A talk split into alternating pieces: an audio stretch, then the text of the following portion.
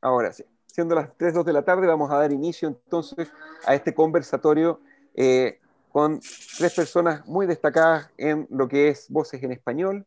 Simplemente para recordarles un poco, eh, esta, esta, se llama Elecciones en Israel, otro referéndum sobre Netanyahu, y vamos a proceder entonces a contarles que CAN en español, que es el medio que está, con el que estamos participando, es el único programa producido íntegramente, digamos, desde Israel con contenido israelí y que se emite en la Radio Nacional de Israel.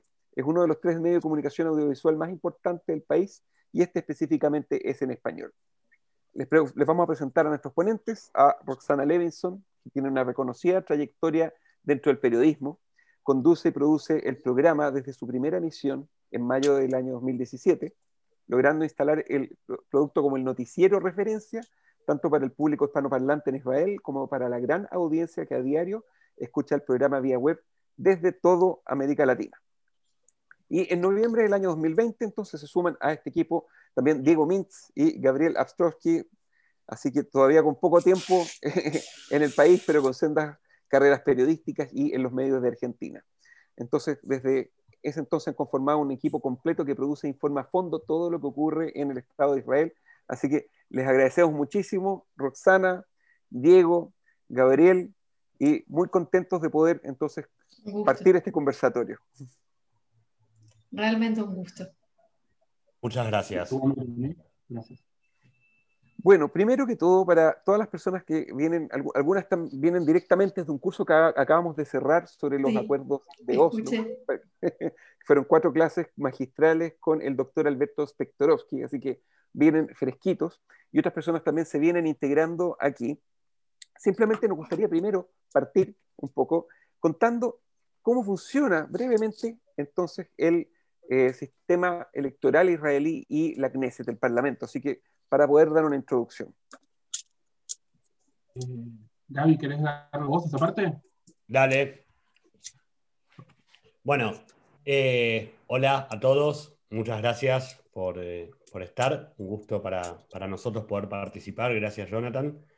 Un poco lo que preguntabas, Jonathan, la Knesset, el Parlamento israelí, es un congreso formado por 120 bancas que elige el pueblo, elige a sus representantes de forma directa. Te puse de anfitrión allá, entonces para que tú grabes y cortes y todo. ¿Cómo? Perdón. Fue, una interrupción sin querer. No se preocupe, sigamos adelante. Ok. Perfecto. ¿Se me escucha bien? Sí. Sí. Perfecto.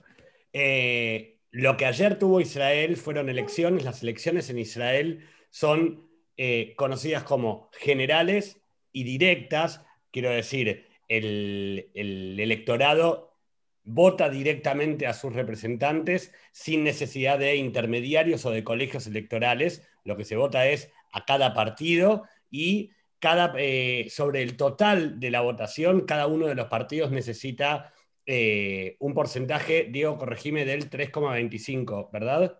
A ver, Ahora sí. no hay que corregirlo. gracias, eh, del 3,25% del total de los votos para poder pasar el umbral electoral y sobre el total de los votos, eh, según lo que haya sacado cada uno de los partidos, eh, se, otorgan los diferentes mandatos. Para poder formar gobierno, el Estado de Israel exige que el partido ganador o que, o que quien vaya a ocupar el cargo de primer ministro tenga un mandato de 61 escaños, que es lo que no viene ocurriendo en los últimos años, en, los últimos, en las últimas elecciones, y que por lo visto... en los últimos minutos. En los últimos minutos tampoco. Eso era lo que iba a decir. En los próximos tampoco. No. Me, ganaron de mano mis compañeros.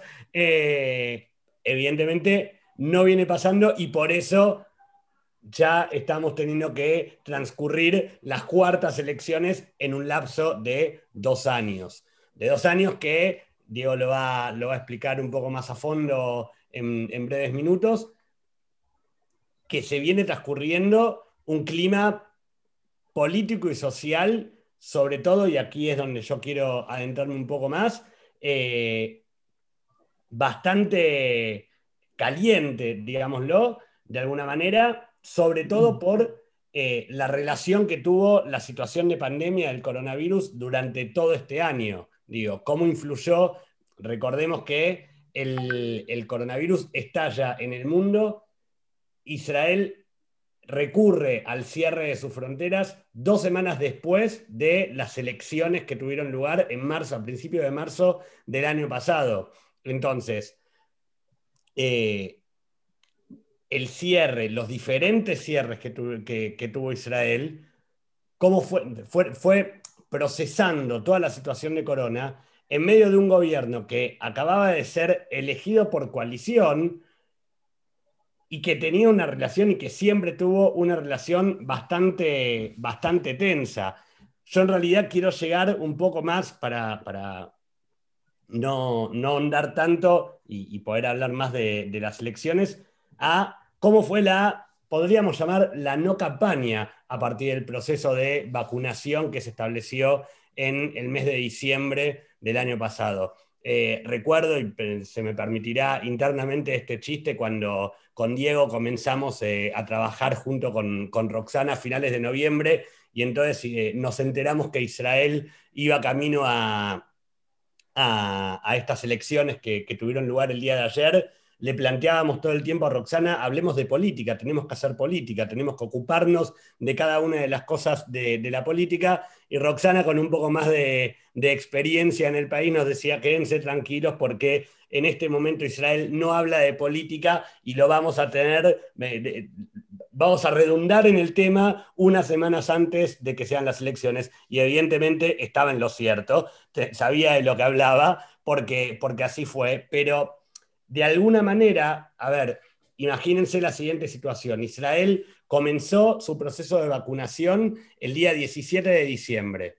Una semana más tarde, el Parlamento se disolvió. Las elecciones se llaman, se convocan para el día de ayer porque el 23 de diciembre, por un no acuerdo hacia la formación, hacia la aprobación de un presupuesto nacional, el Parlamento se disuelve.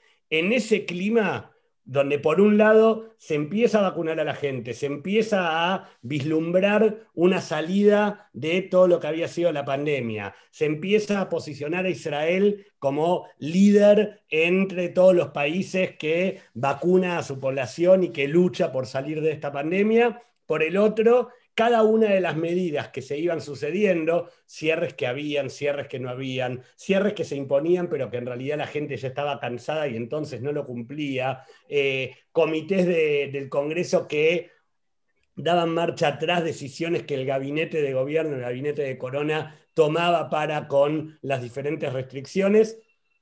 Toda esa situación fue, fue viviéndose en el país durante la última semana de diciembre, durante todo el mes de enero y durante todo el mes de febrero, eh, en un clima también en el cual cada vez que eh, había que tomar una decisión acerca de una nueva medida, una nueva restricción, tenemos también el cierre del aeropuerto, digo, los diferentes momentos, las diferentes etapas que fueron teniendo estos últimos meses respecto del coronavirus, eh, cada vez que Netanyahu planteaba la votación o, la imposición de una medida, tenía por el otro lado a su ministro de Defensa, que es Benny Gantz hasta el momento, y que con quien tenía armada la, coalición de gobierno y con quien tiene y mantenía y me sigue manteniendo la, tensa relación que se plantaba y eh, o abandonaba una reunión o directamente no se sentaba. Entonces, sobre ese clima, la gente también, el pueblo,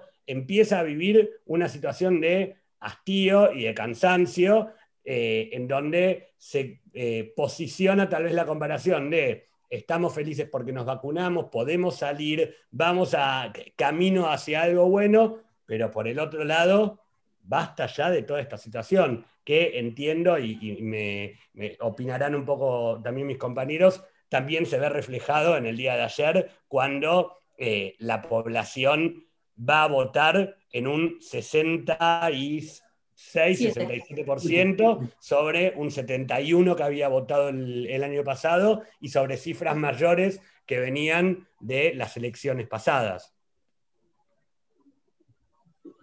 Eh, sí, Diego. Sí. ¿Bien? Jonathan, ah, bueno, Continúo yo, bueno, perfecto. Eh, lo que quiero hacer es una especie de breve resumen. Eh, no le presten tanta atención porque se van a marear si le, si- le- si le ponen mucha atención. Pero para que se den una idea de cómo fueron los últimos dos años y medio. Para, sí, dos años y medio hasta llegar a, a hoy, donde Roxana seguramente en breve dirá qué fue lo que pasó ayer.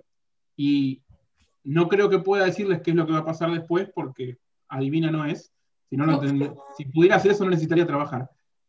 Así que, bueno, eh, todo esto empezó hace ya dos años y medio, casi tres, a mediados fines de 2018, cuando el gobierno, eh, que había empezado en 2015, teni- y que tenía que terminar en noviembre de 2019, se cae.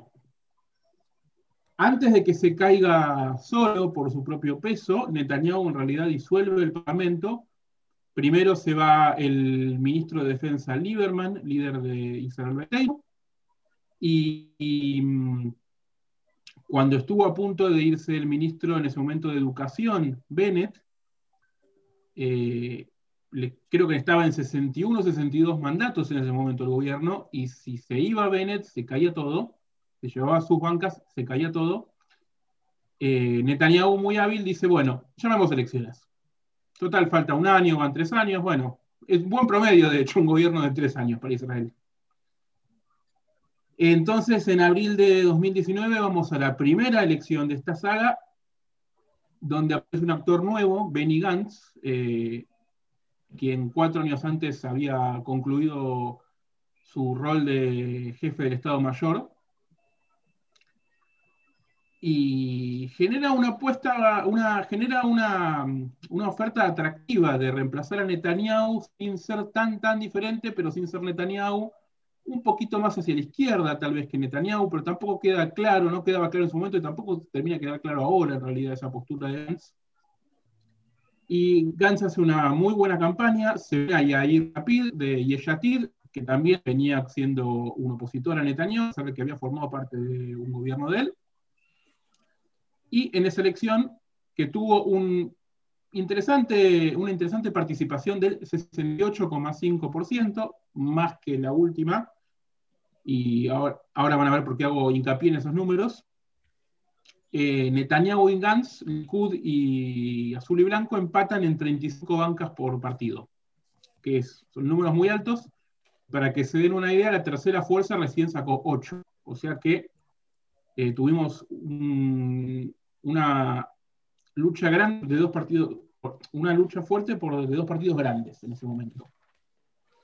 Eh, Este 35-35 eh, siguió con un mes de intento de armado de coalición de parte de Netanyahu. Rivlin le da la tarea a Netanyahu, no se la da a Gantz. Después de un mes que no logran formar gobierno, dicho sea de paso, un dato importante, eh, Naftali Bennett, que era quien estuvo a punto de hacer caer el gobierno por irse, presenta su propio partido y no pasa el umbral electoral. Se queda fuera de todo, se queda fuera de la Knesset en la primera elección de abril de 2019. Un mes después no se logra formar gobierno, Netanyahu vuelve a convocar elecciones. En septiembre de 2019, solo cinco meses después, vamos a la segunda, y habíamos pasado de un 35 a 35, y ahora estamos en 33, 32, con Gantz una banca arriba. La diferencia en cantidad de votos es bastante baja, pero un- una banca arriba. Ninguno de los dos candidatos logra formar gobierno, se vencen todos los plazos, el, presidente Rivlin les da incluso extensiones de los plazos. Eh, Gantz empieza a tener los primeros coqueteos, idas y vueltas con los partidos árabes que en la elección anterior habían ido separados en dos listas distintas. Esta vez, en la segunda elección, van todos juntos y sacan 13 bancas, un número interesante. Pero seguimos en, en stalemate, como se dice en inglés, ¿no? En punto muerto. terceras elecciones. Marzo de 2020, ya con el coronavirus existiendo, ya con algunos casos, pocos casos en Israel, pero esto dos semanas antes del primer cierre, o sea que estábamos, estaba en pañales todavía la pandemia. Eh, Likud, se, Likud y Netanyahu sacan 36 bancas contra 33 de Gantz, es decir, la, en la elección anterior había ganado Gantz por una, ahora gana Likud por tres, pero seguimos en el, casi en el mismo lugar. La verdad que no hay, no hay mucha diferencia. Y de hecho, al principio la recomendación la recibe Gantz para formar gobierno, incluye que partidos árabes eh, le recomienden, con quienes finalmente no logra agarrar. Netanyahu hace campaña por ese lado diciendo eh, cómo puede ser que, los árabes vayan al gobierno. Finalmente fue fueron un mes y medio larguísimo en el que terminan forzando a dimitir, al presidente de la Knesset, que ya su mandato estaba vencido, eh, que era de Likud, asume por una semana Gantz en una maniobra hasta que terminan de arreglar. Finalmente, gobierno de unidad nacional con Gantz y Netanyahu juntos, con un contrato imposible de arreglar, dividiéndose los ministerios. Eh, azul y blanco, el partido de Gantz, que era una unión con Yeshatid, se, se destruyen dos, Yeshatid y Lapid se van por su cuenta. Gantz pierde apoyo, pierde credibilidad, que termina arreglando con Netanyahu después de no poder vencerlo en tres, eh, en tres intentos. Asume como ministro de Defensa, asume como primer ministro alterno, es decir, que va a asumir el, la el, el, rol de primer ministro a los 18 meses, pero ni él se lo creyó que iba a pasar eso. Eh, nadie en su momento creyó que Gantz alguna vez iba a ser primer ministro porque Netanyahu le iba a dejar ser primer ministro un ratito. Eh, finalmente, Netanyahu la única manera que encontró de que Gantz no sea primer ministro es no votar el presupuesto, ponerle trabas e intentar pasar un presupuesto corto de solamente lo que quedaba de ese año 2020, que como siempre decimos con Roxana, un presupuesto hecho en 2017, eh, con números de 2017, hecho en 2018, para el año 2019, que se iba a aprobar para el 2020, de vuelta. Estamos en 2021 y seguimos con eso, no tenemos otro presupuesto.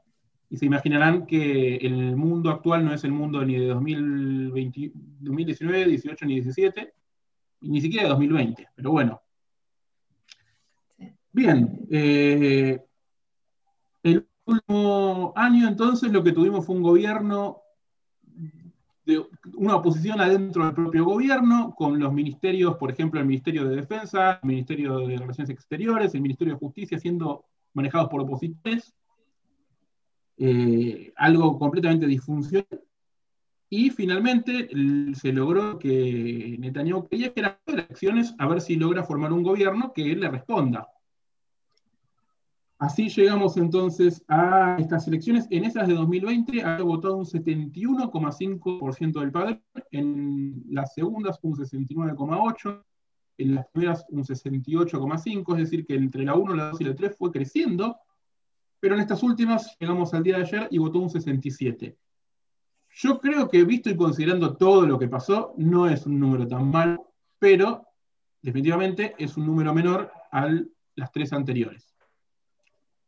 Así que, Rosana, si querés eh, con los resultados. Y acá, eh, Jonathan, acá si querés, por, tal vez podés poner la, sí, el cuadrito. sí, sí, sí, tenemos un cuadro. Aquí va. Aquí alguien acota que ese 67% comparado con otros países es un éxito y es cierto, es muy cierto porque aquí la elección, la votación no es obligatoria, no, no tenemos obligación de ir a votar y la gente, digamos, es muy participativa normalmente. Pero esta vez, como, como bien decían tanto Diego como Gaby, se sintió el clima de ¿para qué voy a ir a votar si igual no va a cambiar nada? Bueno, antes de entrar en, eh, en mi parte del tema, Quiero saludarlos y agradecerles mucho la invitación. Y sí, eh, lo que estamos viendo son los, em, los resultados que se conocen hasta ahora. Hay dos tipos de votos que todavía no se contaron. Los primeros son de algunas pocas mesas, unas 200, 250, que llegaron más tarde y que recién ahora se están empezando a contar.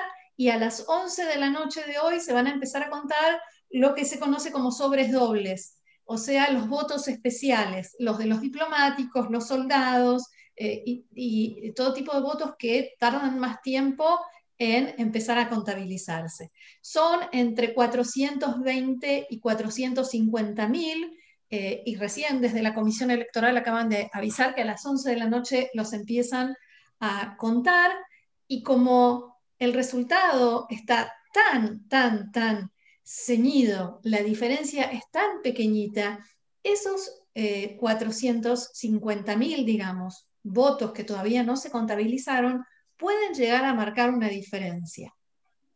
Por supuesto que no sabemos hacia dónde. Antes de, em, eh, antes de empezar a yo algunas posibles coaliciones y qué debería ceder o qué promesa debería incumplir eh, cada una de las partes para entrar en esa coalición. Pero antes de eso me gustaría eh, comentar algunas características que tuvo este comicio en particular. Por ejemplo, la aparición de Guido Saar con su partido Tikva Hadashah, Nueva Esperanza, que se desprendió del Likud después de mucho tiempo de haber esperado su momento, el momento de él en realidad soñaba con el momento de suceder a Netanyahu. Eso, por supuesto, nunca se dio. Guido Saar se eh, abandonó el Likud y de una manera con bastante hostilidad, con el planteo de este partido lo formo para que Benjamin Netanyahu no pueda volver a formar gobierno o permanecer en el cargo de primer ministro sin formar gobierno. Eh, Guido Saar empezó muy arriba, muy arriba para lo que es un partido nuevo, ¿no? estamos hablando de un partido que tiene tres meses de vida. Eh, empezó más o menos con 17, llegó en algún momento a 18 escaños en algunas encuestas y termina hoy eh, con seis. Guido Ansar pagó un precio, eh, no solamente político, sino también incluso en, eh, cuestiones en las que se ve afectada su familia eh, y su esposa, que es periodista y trabaja en Cannes, y que ha tenido que limitar bastante su trabajo en este tiempo. Pero lo que él está diciendo es que gracias a que él formó este partido, la realidad es que en este momento solo por eso Netanyahu no puede formar gobierno, porque si a esos 59 eh, que Netanyahu tiene por ahora, a esta hora y con los, votos que faltan por contar, se le agregaran los votos que se llevó Saar, Netanyahu ya tendría gobierno en este momento y contundente. O sea, eso es un mérito que él se adjudica. Y además, algo que en este momento debe estar disfrutando y yo supongo que celebrando también, que es una noticia que se acaba de dar ahora mientras eh, Gaby estaba hablando, es que, eh, o por lo menos de confirmar, que durante la última jornada Netanyahu intentó por varios canales dialogar con Guido Saar y su gente para proponerles iniciar contactos. Y la respuesta que recibió fue no gracias no hay de qué hablar. Hoy mismo y anoche en el discurso, después que se dieron a conocer los primeros resultados, Guido Saar volvió a repetir que él no va a entrar a un gobierno encabezado por Netanyahu y eh, esta noche le dijo no a las conversaciones. Otro partido que empezó muy arriba con, y llegando a 22 escaños en las encuestas fue Yamina de Naftali Bennett, y esta también es otra característica particular de estas elecciones. Fue la primera vez desde 1993, eh, cuando Netanyahu fue elegido jefe del Likud, en que tuvo que enfrentarse en las elecciones a dos candidatos de derecha, porque siempre era o nosotros o la izquierda, o nosotros o vienen los árabes. Esta vez tuvo que lidiar con dos candidatos de derecha y tuvo muchas dificultades para convencer al público de derecha de que eh, una persona de derecha como Guido Saar o, de, Bennett iban a formar un gobierno de izquierda, un gobierno con árabes, que son izquierdistas, y por tanto eso le representó una dificultad. Eh, Naftali Bennett en algún, en algún momento de su campaña cometió varios errores que le costaron muchísimos escaños y termina hoy por el momento en siete. Eh, y casi con toda seguridad yendo a formar parte del gobierno de Benjamin Netanyahu. La gran sorpresa de esta elección es Benny Gantz. Benny Gantz y el partido azul y blanco, que ya eran considerados dos este, cadáveres políticos, porque la gente incluso le exigían que se retirase de la contienda porque iba a hacer que el, bloque que se opone a Netanyahu perdiera y desperdiciara escaños, porque si la gente lo votaba y él no alcanzaba el umbral electoral, entonces eh, esos votos se iban a desperdiciar. Eh, y él siguió adelante contra todo pronóstico, está en ocho escaños, cuando la semana pasada no se sabía si iba a llegar a cuatro. Y creo que eh, Mm, Benny Gantz supo hacerle, Benny Gantz y la gente, por supuesto, la gente de su partido que hizo campaña con él, supo hacerle eh, entender a la gente que si él no está ahora en lo que queda del gobierno, el gobierno va a quedar en manos de Netanyahu. Ese fue su mensaje todo el tiempo, supo transmitir ese mensaje y que principalmente lo que quedaría en manos del gobierno de Netanyahu es el Ministerio de Justicia y la posibilidad de promulgar leyes como la ley francesa o la ley de inmunidad para frenar el juicio en las tres causas penales que se siguen contra Netanyahu. Eh, aclaremos una cosa que por ahí no es tan obvio para mucha gente, es que hasta que se forme el próximo gobierno, cuando sea que eso sea que sabe, eh, el gobierno actual queda congelado. Por eso es que va a seguir teniendo el Ministerio de Justicia y el Ministerio de Defensa, y por eso es que ejerce esa especie de control y todavía, tiene, todavía recibió cierta confianza. Porque... Y lo que, sí, gracias por la aclaración. Eh, y lo que él decía todo este tiempo en la campaña es que él iba a ser la barrera, el que, mm, la única persona que tenía la posibilidad de bloquear eh, esas, esas medidas que tiene según él, pensado tomar Netanyahu.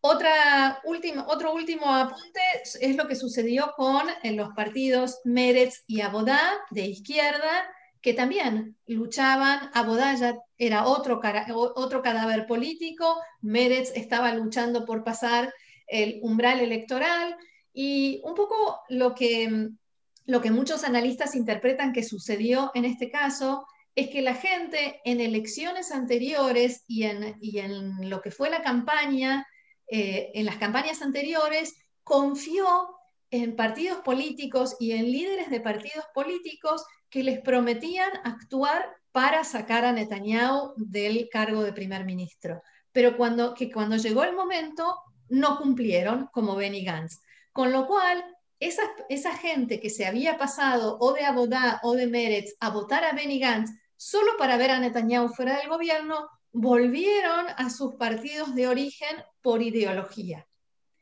Porque de todos modos, digamos, lo único que tenían para perder era la ideología y no querían llegar a eso. Em, partidos clandestinos, no hay, alguien está preguntando, no sé si contestar ahora, eh, Jonathan, contestar, ¿contesto ahora preguntas o después? Como guste. La verdad que mientras más sea dinámico para ustedes. Lo que pasa es que puede llegar a ser que me, que me pierda alguna. Entonces, si podés concentrar las preguntas y después vamos contestando. No te preocupes, las conversamos. Sí.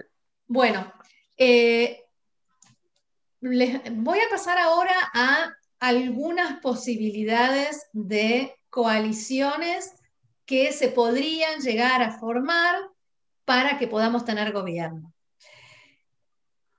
Una primera opción sería Netanyahu con su bloque. Cuando digo Netanyahu, es Netanyahu con los partidos ultraortodoxos y Aduta Torah y Shas, y con el partido de extrema derecha, Atzionut Adatit. Entonces, Netanyahu con Bennett de Yamina y el apoyo externo del partido árabe Ram. Ahora, para que eso suceda, Netanyahu debería romper una promesa que hizo la semana pasada.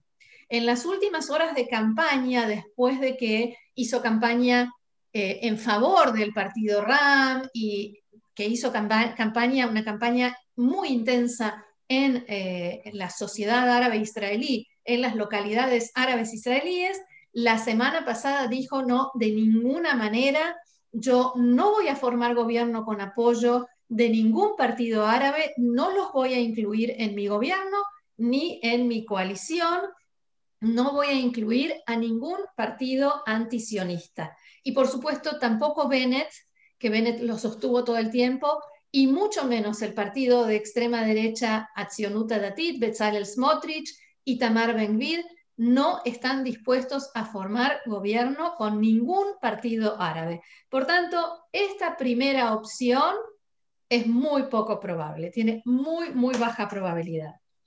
Segunda opción, y es una opción que Netanyahu está buscando, sería formar un gobierno, otra vez con su bloque de partidos religiosos, de, partidos ortodoxos y Atzionut Adatit, con desertores desertores de otros partidos que le completen la cantidad de, parlamentarios que necesita que lo recomienden ante el presidente para que él reciba el mandato de formar gobierno.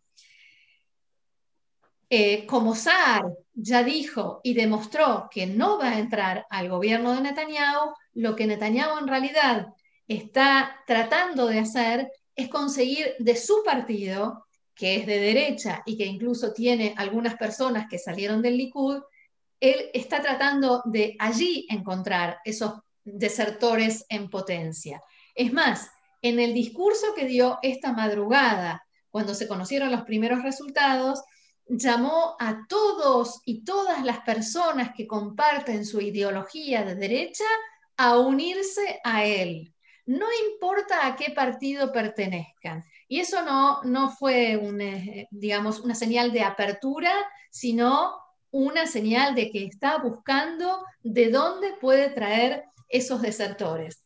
El problema de esta opción, como lo tienen casi todas las opciones, el problema es que eh, Accionuta Datit, este partido de extrema derecha, es como una línea roja para muchísimos parlamentarios, incluso de derecha y mucho más de centro y por supuesto de izquierda.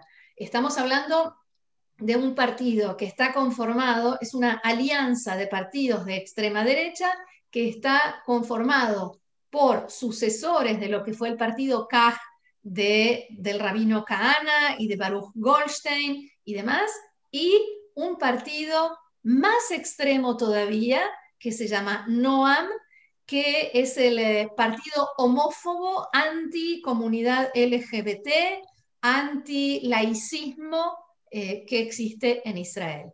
Entonces, ese conjunto de partidos que se unió en Accionut Adatit es una línea roja que hará que algunos legisladores que en otras circunstancias podrían, podrían llegar a pasarse al partido, a la coalición de Netanyahu, porque Netanyahu a la hora de convencer es muy, es, eh, digamos, muy, muy convincente, por decirlo, perdón por la redundancia, pero Netanyahu sabe ser muy convincente, sabe hacer promesas, sabe incluso dar, eh, es capaz de eh, dejar a su propia gente, a gente del Likud, sin ministerios y sin cargos, porque lo hizo y lo hace todo el tiempo, para poder conseguir traer a quien le complete la coalición.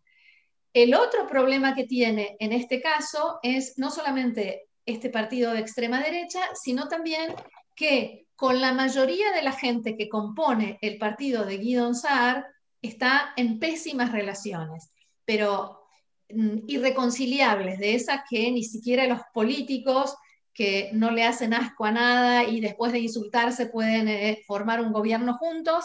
En este caso es bastante más difícil porque son personas que se fueron del Likud por haberse sentido aplastados por Benjamin Netanyahu y que siguen el, la línea que está planteando Guidón Saar de de ninguna manera entrar a un gobierno de Netanyahu. Hablo de, por ejemplo, una persona como Zeev Elkin, que fue ministro y que fue una de las personas más, más, más allegadas a Netanyahu y que en algún momento dio el portazo y se fue al gobierno de Guidon Saar. O una legisladora como Ifat Shasha que quiere ser la próxima ministra de Educación, que, digamos, se, se hizo públicamente conocida gracias a los, o en virtud de los enfrentamientos tremendos que tuvo con Netanyahu cuando era presidenta de la Comisión de Coronavirus en, en el Parlamento, en la Knesset. Eso parece irreconciliable, por tanto, esta segunda opción también tiene bajo nivel de probabilidad. Tercera opción, un gobierno a cargo de Naftali Bennett, y esa es una posibilidad de la que se viene hablando durante toda la campaña, porque Naftali Bennett quedó como quien le completa eh, la coalición a Netanyahu o le puede completar la coalición al bloque, digamos, anti-Netanyahu. Por tanto, eh, lo que sin duda Naftali quiere exigir a cambio de completar la coalición es ser primer ministro en rotación y ser el primero en la rotación. Porque eh, ni siquiera Benny Gantz, ya nadie firmaría en este país un acuerdo de rotación con Benjamin Netanyahu y mucho menos si Netanyahu es el primero en asumir el cargo. Por tanto, en ese caso, la tercera opción sería Bennett como primer ministro con el bloque de anti-Netanyahu, o sea, Yair Lapid, los partidos ortodoxos sin Avigdor Lieberman. ¿Sí? Lo repito. Naftali Bennett, y Yair Lapid con su bloque, no todo el bloque, digamos, Yair Lapid, Guidon Saar, los partidos ortodoxos y ni eh, Meretz, que es el partido de más, más de izquierda, ni eh, a Víctor Lieberman, que dijo que nunca va a entrar a un gobierno, no que nunca, que no va a entrar, nunca no, los políticos no dicen nunca, eh, que no va a entrar a un gobierno con los partidos ultraortodoxos. Eh, si bien los partidos ortodoxos volvieron a firmar en esta campaña el compromiso que Netanyahu les hace firmar eh, antes de todas las elecciones, de que solamente van a ir a una coalición con él, si la alternativa es ir a las quintas elecciones y si la alternativa es seguir más y más tiempo sin un presupuesto nacional, que es algo que los está afectando y mucho, los está afectando porque no tienen presupuesto para la educación religiosa, los, están, los está afectando porque la falta de presupuesto no les está permitiendo dar respuestas a las necesidades del público ultraortodoxo y ellos tenían mucho temor de que esto se sintiera ahora en las elecciones. Y en parte, un poquito más abajo están eh, por lo menos uno de los dos partidos eh, religiosos y Aduta Torah, el partido religioso Ashkenazi, quedó un poquito más abajo en las encuestas y ellos dicen que es por, por esta imposibilidad de dar una respuesta concreta a las necesidades de su gente. Entonces, eh, esto, por supuesto, sería sin a Víctor Lieberman. El obstáculo en este caso sería entre el partido Abodá y los partidos ultraortodoxos, porque en el partido Abodá, en la lista, está el rabino reformista Gilad Karid, y los partidos ortodoxos ya dijeron que no lo aceptarían. Entonces, no solamente tendría que Em, tendrían que traicionar, entre comillas, el compromiso que asumieron con Netanyahu, sino que también tendrían que aceptar a un rabino reformista en la misma coalición de gobierno. y en un partido que para colmo está liderado por una mujer y feminista, que es Merab Mijaeli. Por lo tanto, también esta opción, lamento decirles, tiene bajas probabilidades. Opción número cuatro. Un gobierno del, como ellos se autodenominan, bloque del cambio, o sea, el bloque que encabeza Yair Lapid con eh, Abodá, Meretz, eh, los que están, digamos, a la izquierda de este gráfico. ¿sí? Eh, un bloque, un gobierno, perdón, de el bloque del cambio junto con la lista árabe unificada y el partido árabe RAM. Ahí darían los números. Llegarían, digamos, con las cifras que tenemos ahora a 61. Pero aquí el obstáculo está en que Guidon Saar, con su partido Tikva Hadashah, no están dispuestos a formar, a estar en una misma coalición con los partidos árabes ni siquiera están dispuestos a que se forme, por lo menos por ahora, que se forme la coalición con el apoyo externo del partido RAM. Eh, esta misma mañana, Zed Elkin de Tikva Hadashah escribió en un tuit, no entraremos a un gobierno basado en el apoyo de la lista árabe y la semana pasada dijo que RAM es un movimiento fundamentalista. Por lo tanto, también esta opción tiene bajas probabilidades. Creo que ya van adivinando cuál es la opción que tiene más probabilidades. Me queda una quinta antes de la más probable, que sería el bloque del cambio, cuando me refiero al bloque del cambio, vuelvo a decir, el de el que encabeza Yair Lapid, más Naftali Bennett con el partido Yamina, con el apoyo externo solamente de la lista árabe unificada y no del partido RAM. Y ahí hay dos problemas. Uno, convencer a Naftali Bennett de que acepte el apoyo de los partidos árabes y que eso no va a terminar con su carrera como político de ideología de derecha. Y otro problema que tiene el partido Yamina es una de las candidatas del partido Abodá, que es Ibtizán Maharana, con la cual hubo, eh, e incluso se trató de descalificarla por algunas declaraciones que hizo en algún momento hace muchos años eh, contra el ejército de Israel y demás, por las cuales se disculpó. Pero bueno, ese es otro obstáculo y el apoyo externo de los, partidos que conforman la lista árabe unificada, algo que eh, Guidon Saar no acepta, porque también tendría que formar parte de esta coalición. Por lo tanto, esta opción también tiene bajas probabilidades. Por lo tanto, conclusión, con las cifras que tenemos hasta ahora y después de haber repasado todas las coaliciones digamos, más probables y menos desquiciadas que se me ocurrieron, la, más probable, la opción más probable es la de las quintas elecciones.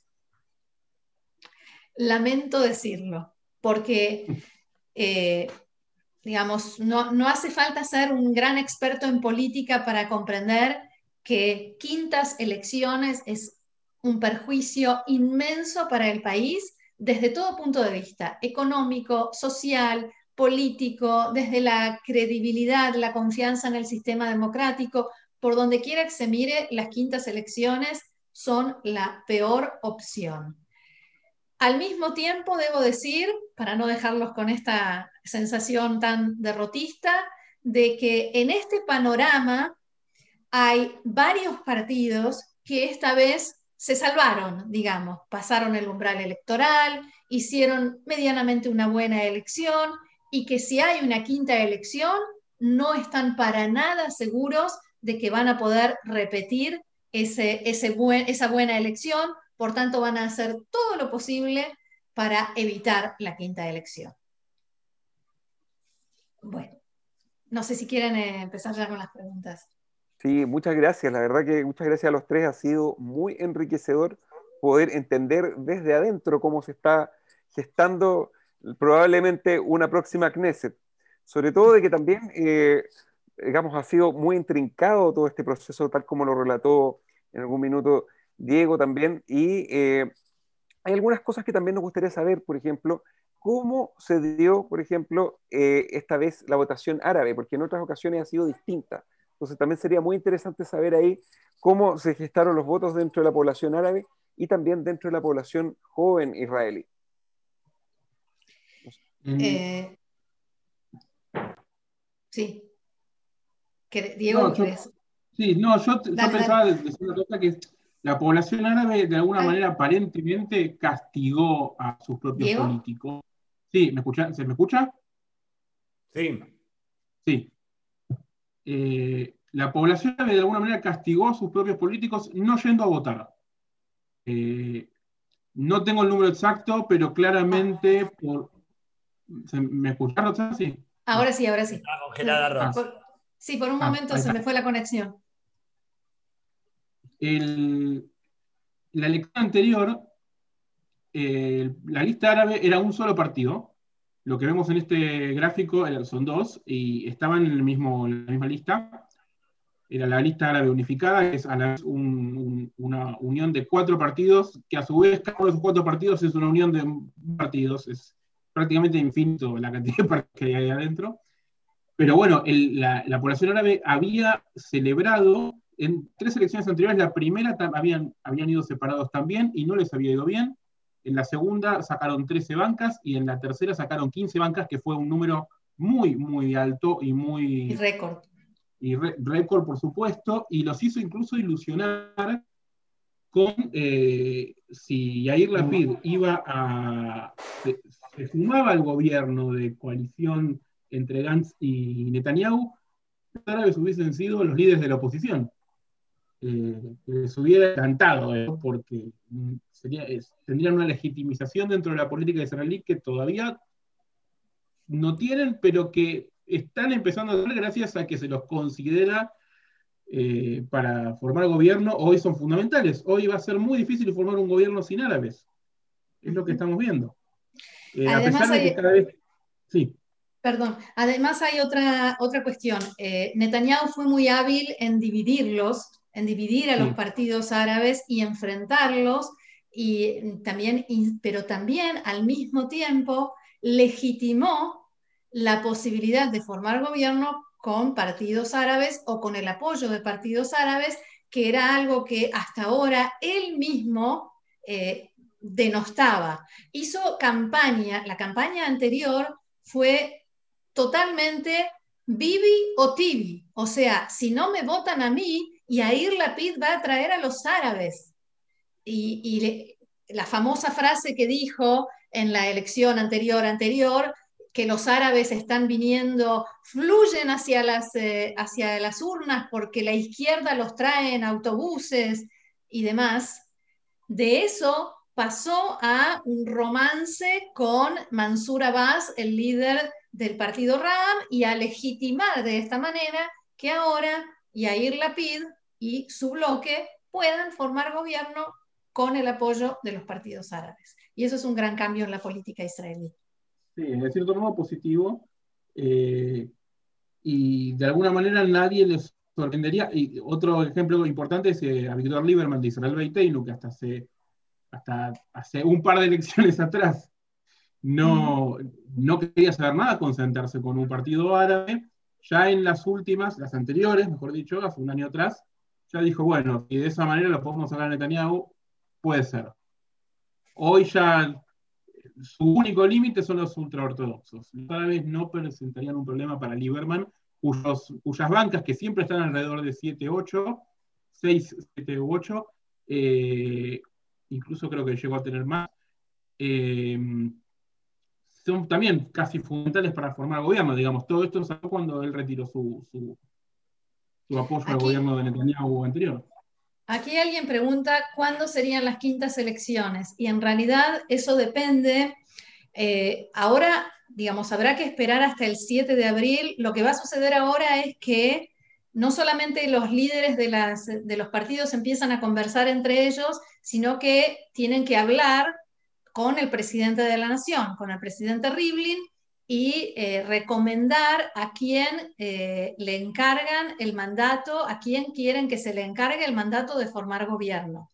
Rivlin tiene tiempo hasta el 7 de abril para definir quién es el primero que tiene el mandato para formar gobierno. Después vienen 14 días, después se puede hacer una extensión, después se le pasa el mandato al otro candidato. O sea, cuando sean si es que hay quintas elecciones, dependerá de cuánto tiempo se extienda el proceso hasta que alguien diga, bueno, ya está, no, hay más opción. Octubre, noviembre, es la otra respuesta más o menos. Sí, puede llegar a ser este mismo año. Perfecto, asimismo, muchas gracias. Y otra, aquí nos pregunta Manuel Férez también, si puede quedar eh, Gantz como primer ministro si no se consigue hacer gobierno en los próximos meses. Sí, claro. Gantz debería asumir en noviembre, teóricamente, como primer ministro, porque ahora es primer ministro alterno. Siempre se dice que Gantz es una persona que, a la que en la vida todo le salió por azar. Él, por ejemplo, fue nombrado comandante en jefe del ejército porque el que había sido nombrado se le pescó que tenía un problema por una apropiación de tierras y entonces lo sacaron y cayó, y estaba justo él ahí y pasó a ser comandante en jefe del ejército. Y siempre así, siempre las cosas se le fueron dando con facilidad. Y todo parece indicar que después de llegar a pasarle otra vez, de pronto va a ser primer ministro. Eso es interesante porque ahora Netanyahu tiene una urgencia mayor, porque si no llega a noviembre sin gobierno, deja de ser primer ministro y se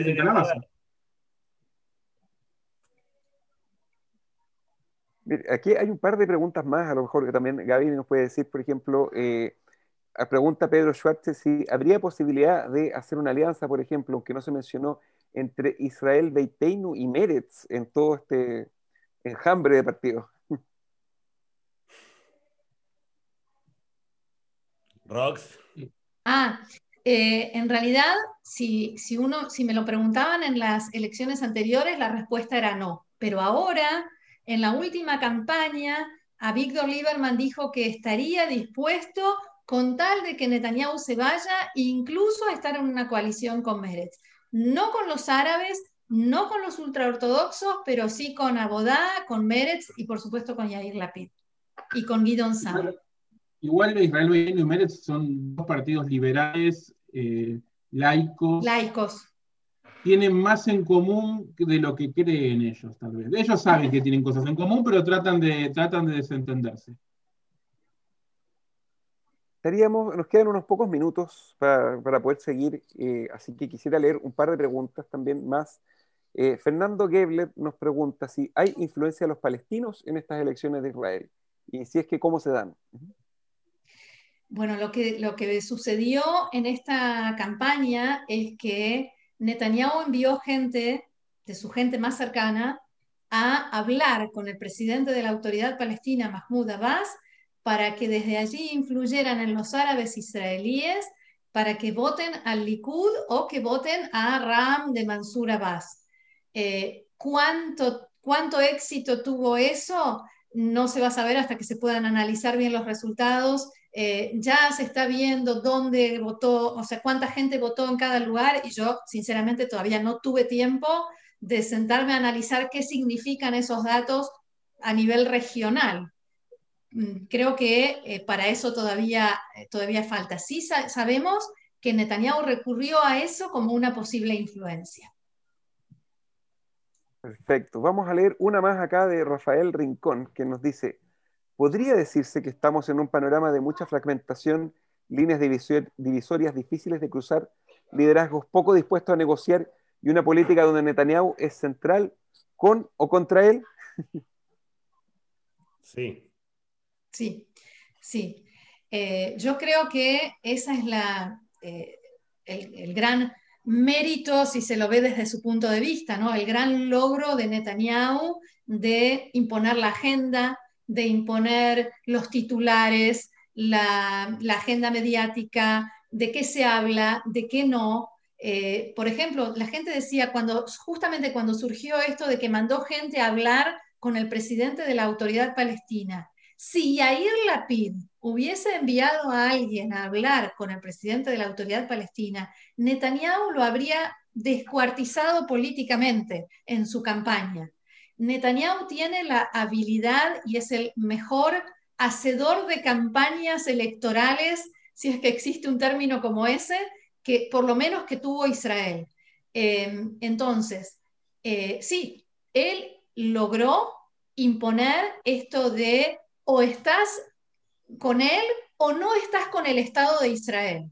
O estás con él o estás con los antisionistas pro-árabes, eh, pro todo lo malo para Israel. Ese es, eh, ese es su gran eh, logro de campaña. Y la agenda de, de, las elecciones, la pregunta de si, si Netanyahu o no Netanyahu, viene elección tras elección tras elección. Todo lo que se discutió en esta campaña es voy a entrar a una coalición con Netanyahu, no voy a entrar, a, firmo un compromiso, no firmo el compromiso. Eso es todo lo que se discutió en un año de, como decía Gaby al principio, crisis de coronavirus, de crisis económica. Apenas si se habló de qué, va, qué piensa hacer cada partido, por ejemplo, para sacar a Israel de la crisis económica, para volver a darle trabajo a los cientos de miles de desocupados que hay Sí, algunos pusieron en internet su plataforma, pero ese en ningún momento fue el tema central. Prácticamente en ningún momento. Perdón, eh, déjeme agregar esto a, lo que decía Roxana, desde que las elecciones fueron convocadas, de alguna manera Netanyahu al principio de la, por, por, eso yo decía al principio de la no campaña, mientras todos empezaron el 24 de diciembre mismo a pelearse por ver quién se sentaba con quién y quién no se iba a sentar con quién. Netanyahu se pasó muy tranquilo los entre diciembre, enero y mitad de febrero, hasta que realmente empezó a hacer un poco de campaña. Toda su campaña fue vacunar. Reunirse con las heladeras. E, y, abrazarse con las heladeras de DHL cuando llegaban las, las vacunas. No hacía otra cosa y, como contrapunto, todo el resto del arco político opositor se peleaba. Y como decía Roxana, firmaban convenios por ver quién no se iba a armar una coalición con otro. Perfecto, estamos llegando al final, al final final de este, de este tremendo conversatorio, la verdad que ha sido muy interesante. Solamente para cerrar, y la última pregunta aquí, Paola, Cecilia Cid nos pregunta, Netanyahu busca a como dé lugar impunidad por sus causas judiciales. ¿En qué estatus está su juicio? Ok, la respuesta es lamentablemente sí. El, este, el juicio empezó y después de, ahora en abril, empieza la etapa probatoria. Empiezan los testigos y, las pruebas y, demás. Em, y Netanyahu está buscando desde el principio, desde que empezó la investigación policial, está buscando desprestigiar, desacreditar a todo aquel que haya tenido o tenga algo que ver con la investigación y con el proceso judicial. Desde el jefe de policía anterior, que es una persona de derecha de los asentamientos que él nombró, hasta eh, Abihai Mandelblit, el asesor letrado del gobierno, que es una persona de derecha de los asentamientos religiosos que él nombró y a los que ahora tilda de izquierdistas, conspiradores que quieran derrocarlo y por eso lo llevan a juicio. La fiscal, la, fiscal que está llevando una parte de la causa y el asesor letrado del gobierno y el fiscal general andan con custodia porque están amenazados de muerte. Eh, eh, el, propio Netanyahu hace dos o tres semanas dijo que si la gente no está de acuerdo con lo que, lo que Mandelblit está en otro tema, pero el tema, la cuestión es desprestigiar a Mandelblit, lo que tienen que hacer es ir a manifestar, ir a manifestar frente al Ministerio de Justicia, a, la Fiscalía, o sea, a manifestar contra Mandelblit. realmente el esfuerzo que se está haciendo sobre todo a nivel de comunicación, en las redes sociales en las cuales su hijo, Yair Netanyahu, hace un trabajo muy intenso, es de desprestigio y desacreditación de todo lo que tenga que ver con, con las causas.